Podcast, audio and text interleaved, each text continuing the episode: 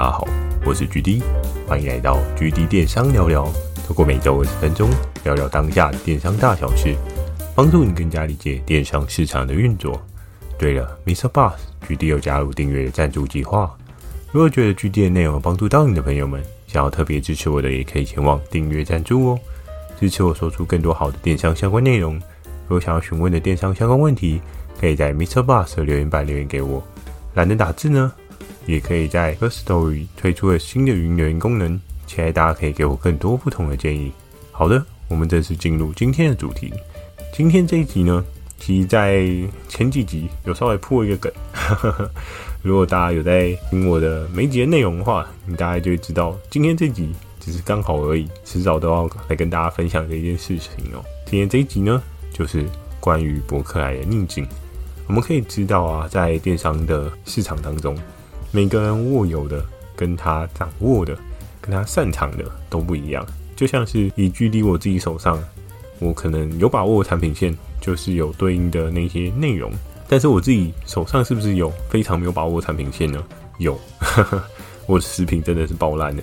你今天如果叫我去协助操作食品呢？哇，这对我来讲真的是一件蛮困难的事情哦。因为我曾经也有一些对应的 project。进行的状况是十分的失败，就只能说食品那一块实在有太多太多的美感。在后面也可以跟大家分享一些我对应经营过程的失败经验。我相信或许对想要做食品的能够有一些不一样的想法哦。那我们再回到今天要来跟大家聊到这个博客来逆境哦。前面有跟大家讲到说不同的平台他们有不同的特性嘛，像是博客来，我相信大家一个直觉性的反射，你会想到什么？你一定会想到是卖书，为什么呢？因为其实从小到大，我记得我小时候的书，在还没有网络世界的时候，基隆有一家叫做学文社，不知道有没有听众刚好是基隆人，你可能就对学文社是又爱又恨，有没有？小时候妈妈的评量啊，各式各样书籍啊，参考书啊，或者是考卷啊、试题啊，我相信应该都是在学文社买的很多吧？啊，想到这个。试题啊，我小时候扛的那个试卷题也真的是多到爆炸。虽然后面真的是读书的成绩好像也没有特别好，但是小时候我只要想到书，我就会想到基隆学文社哦。那再长大一点呢，我们开始有一些不一样书的可能性，你可能会开始想到，诶、可能会有成品啊，又或者是诶、金瓜石现在还在吗？好一阵子没有逛金瓜石哦。还有哪一些？我记得像很小很小的时候，何家人好像也有类似的书局吧。反正书局呢，有很知名的，像是我刚刚讲到的成品啊，或者金瓜石，大家可能比较耳熟能详。那比较没有那么知名，就像是我刚刚讲到何家人虽然很知名，但是书局这件事情好像也比较少听到。所以书局呢，有各式各样的可能性。那当然，我们都知道书局卖书卖卖文具这件事情是非常常有的事情。那在博客来呢，我对他有印象的时候，可能也是我差不多刚出社会的时候，那时候开始想说啊，要开始精进自己，对不对？身为一个社会新鲜人，一定要好好多看一点书，看是不是能够让自己有一些不一样的知识，去帮助自己提升在这个市场上面竞争力。所以你在那时候算是我人生第一次在博客来买书哦。那买了之后呢？看书，诶、只会买一本吗？不会啊，因为有时候觉得自己能力十分的不足，你就会买很多本。在那个时候呢，我记得在博客来买书，其实也还蛮频繁的，一次买可能就是两三本、两三本这样看。那今天要讲到的这个博客来逆境呢，是什么样的状况呢？其实就是电商当中我们很常会听到的状况哦。这就要讲到了几年前的某一次，我在某一场会议当中，这场会议呢是我们。公司内部的类似要发表一些对应相关内容的会议哦。那这个会议呢，其实参加人蛮多的。然后我依稀记得在那个 PowerPoint 上面有特别写到说，当年的上季的 Top 前几名的电商平台有哪一些哦。那这一些呢，它主要就是一些对应的研究报道去做一些说明哦。他就讲到啊，前面 Top One、Top Two、Top Three。然后到 Top Five 哦，那我们大概能够印象了解到的，诶，前几名一定有虾皮嘛，然后 Momo 也一定榜上有名嘛。那接下来会是谁呢？对不对？就像月球第一个踏上去的比较多人知道，第二个可能就没有那么多人知道了，所以我们可能只会 focus 一二名。那第三名在当时是谁呢？第三名当时好像雅虎跟 PC Home 两个人伯仲之间吧，在做一个彼此的竞争。然后呢，非常有趣的是，那时候我看到，哎，第五名既然是博客来，那时候是让我大开眼界哦。因为对于当下的我，我会觉得，哎，博客来就只是一个卖书的平台，它怎么会流量强成这个样子？哇，看来真的是书中自有黄金屋哦，对不对？这个书呢，竟然能够带这么强势的流量，也是蛮可观的哦。所以在那个时候啊，我就第一次特别注意到博客来。虽然以前买书的时候也有用过博客来，但是在买书之外的生活呢，比如说买一些生活杂物啊，或者是一些食品啊，跟人家团购啊，往往我完全都不会想到博客来这个平台，因为我对它定位啊，我只会想到书，买书就到博客来，对不对？所以在那个时候，我想哇。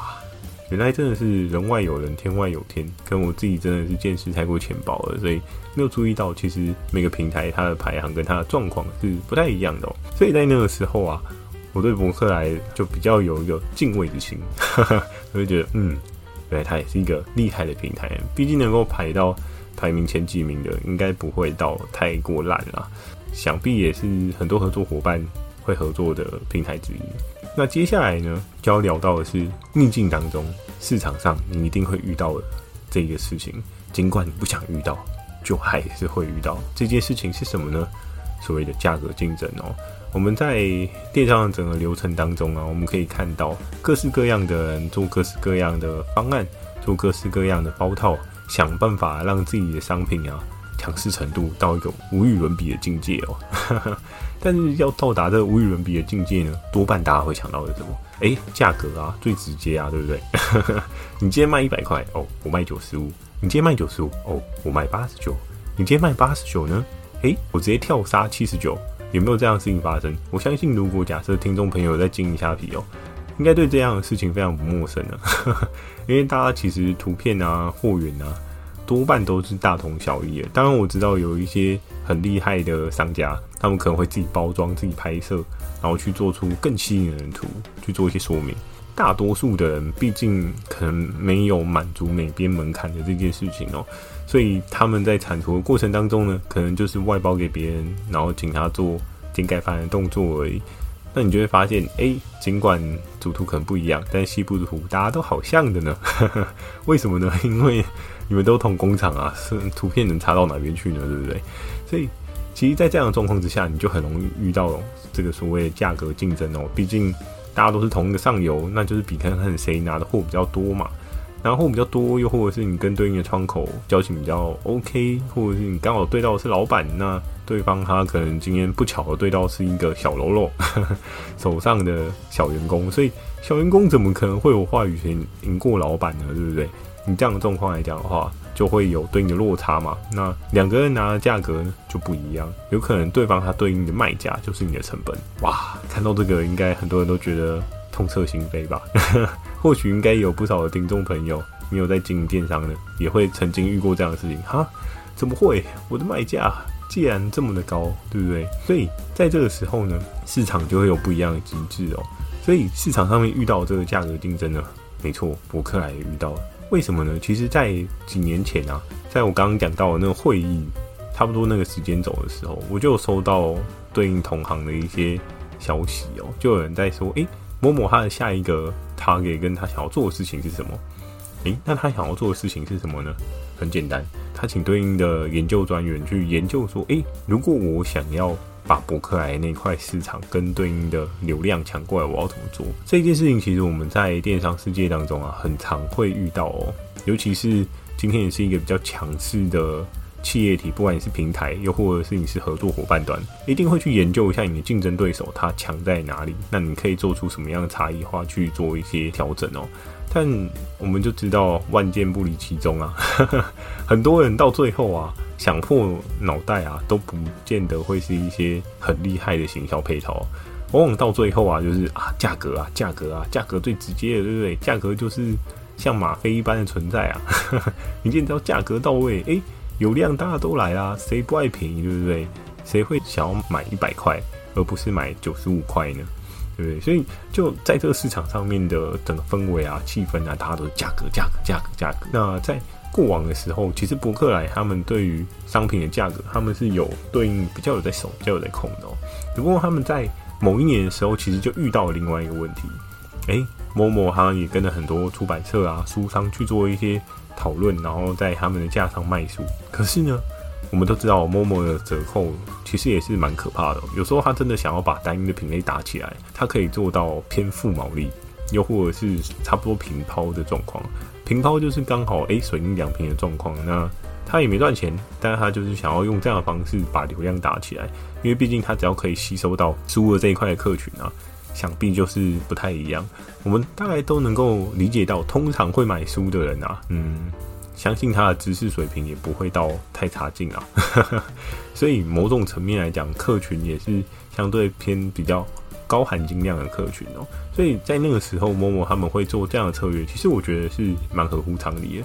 但在那个时候，就在出版社界有发生一件事情，引起了一个很重大的议论哦。怎么说呢？在那个时候，大家都不希望书的部分作为一个价格竞争品被杀来杀去。为什么呢？因为其实创作者也非常的辛苦啊。你要想，今天要写一本知识内容非常充足的书啊，如果至少要有来个五万字到十万字好了。假设你今天是一个作者，你觉得生产一本书要花你多少的时间？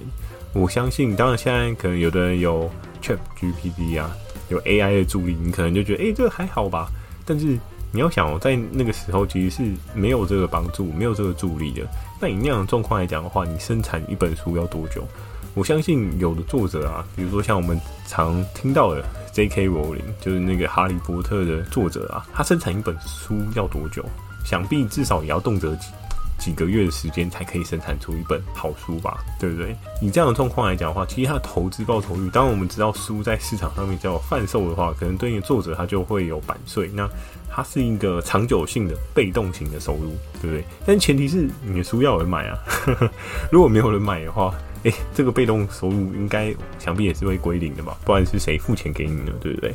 所以以这样的状况来讲的话，那时候出版社跟对应的作者啊，他们其实有达成一个共识，书可以有一些对应的 discount，但是千万不要杀得太过 over。为什么？因为太 over 的话，会导致他们其实版税跟他们能够收到的钱其实并不多啊。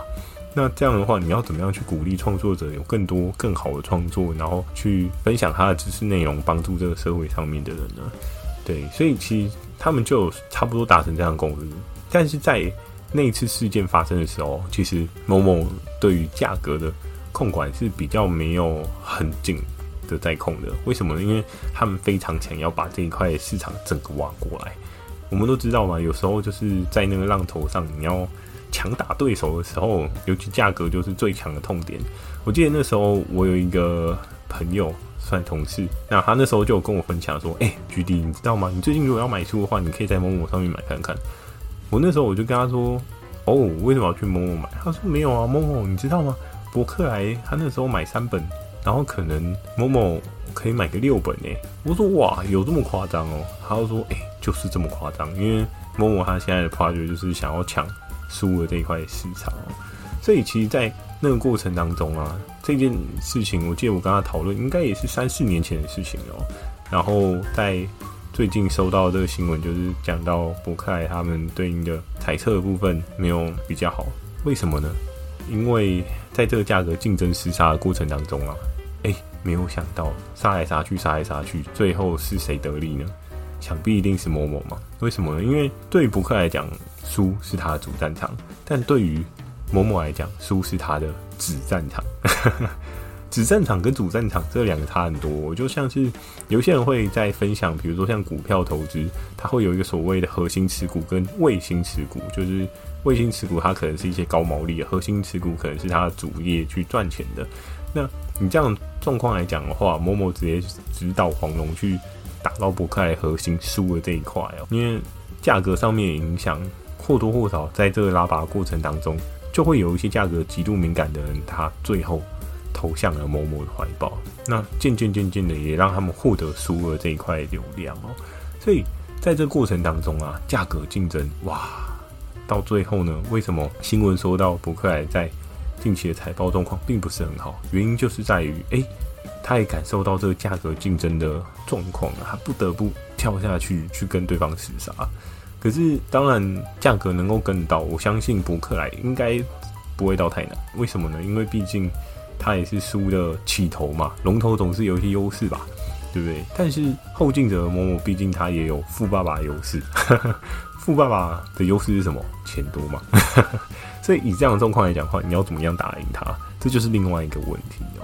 所以在这个过程当中，我们可以看到最后的结果啊，就是啊，博客来惨败，这大概也是可以预见的事情哦。因为毕竟人家拿一只手来跟你打你的全部，这件事情真的是很难去抗衡。那当然，我们也知道，其实博客来背后也是有集团在撑腰，没有错。但是只能说双方的集团操作模式可能比较不太一样，弹性程度也不太一样，就会造就成哎、那到最后他可能。没有办法打得赢某某，因为毕竟某某它还有其他的品类可以去做它对应的利润支撑哦，所以在后面呢就造成了哇，可惜了，博客来在这一块的业绩量体上面就有一些衰退，甚至就不太好的表现哦。那以这样的状况来讲的话，我觉得也可以反思哦，我们自己在做电商的过程当中，你一定会遇到价格竞争的这个课题哦，百分之百。除非只有一种可能性，你的东西不卖，那绝对不会有人跟你竞争嘛，对不对？假设你今天卖东西，然后单价既没有很高，然后又没有什么人气，诶，一个月才卖一个，那会有人想要跟你打吗？我相信应该不会有这么无聊的人啊，自己没事找事做。但是呢，你今天只要东西卖好起来，就一定会遇到价格竞争这个问题哦。所以这件事情一直在电商当中都是一个。很重大的课题，你一定要想办法解开这个魔术方块。解开了之后，找到解决方法，你才能在这个市场上面活得又长又久。那至于要怎么样解决呢？其实之前也有跟听众朋友分享过，嗯，图片啊，又或者是一些对应不同的切角啊，又或者是你可以挑一些不一样的客群啊。其实，在这一场大战之后啊，某某跟博客来大战之后，你说博客来就会很不 OK 吗？我相信啊，在现在的状况，当然价格你可以买到比较便宜，你一定是比较开心嘛。可是会不会有另外一个可能性是，当你在某个平台养成习惯之后，你会不这么想要去比价？这件事情也是值得我们去做一些思考的哦。所以有时候在购买过程当中，跟消费者建立信任感这件事情是非常重要。当你今天拥有消费者的信任感，你就可以。去跟他说，诶、你今天可能有一些活动啊，又或者是你今天有搭配一些额外优惠，像博客来那时候直接用价格去对他这件事情，我觉得是蛮可惜的。如果当时他可以做一些不一样的配套，又或者是他今天跟出版社去讨论一些不一样的方选，但前提是他要先了解一下他的受众 TA，什么事情非常吸引他们。比如说，我也有去看到博客，他们其实也是有对应的购买之后的分等，好像。类似虾皮那种什么金虾、白金虾之类的，他们可以得到一些不一样的 coupon。但是如果博客来在这件事情，他可以把它发挥到更淋漓尽致，他去送一些诶、会买书的人可能会用到的东西，去做一个搭配的时候，是不是它的效益会比直接价格对撼来的好？毕竟虽然它后面也是有集团撑腰，可是毕竟某某后面也是有富爸爸撑腰，打到最后呢，真的就是比看看谁鸡蛋多。所以有时候啊。在市场上面遇到价格竞争，是不是真的就要用价格直接跟他打到底呢？我觉得这件事情是值得去思考的哦。打到最后，可能伤敌一千，自损八百，对你来讲也不是太好。所以有时候在做电商的过程当中啊，其实方法真的很多，但是遇到竞争啊，不要就只一昧的就只有一招而已。那那一招很有可能就是让你死掉的招数哦，因为你只会价格，那你就没有什么特别的。试着去想一想，什么样的方式可以让自己的商品，或者是自己的文案，或者是自己的图片图变得突出，变得特别。我相信你在商品操作的过程当中，一定会更加如鱼得水哦。那今天这一集呢，就分享到这边哦。喜欢今天的内容，也请帮我点个五颗星。如果想要询问的电商相关问题，也欢迎到 MixerBox 留下你反馈及问题，或是 Firstory 语音留言给我。如果觉得 GD 的内容有帮助到你的朋友们，想要特别支持我的，也可以前往订阅赞助哦。支持我说出更多好的电商相关内容。我在 facebook 跟 ig 也会不定期的分享电商小知识给大家记得锁定每周二跟每周四晚上十点的 gd 电商成长日记还有每周日晚上十点的 gd 电商聊聊哦。那今天的问题呢就是想要来问答哎你现在买书都在哪个平台呢？除了 momo 跟伯克莱你还有其他选择吗？也欢迎大家分享给我搞不好有一些新兴的平台我没有 follow 到那也是一个蛮好的反馈也先谢谢大家喽 Entah agak.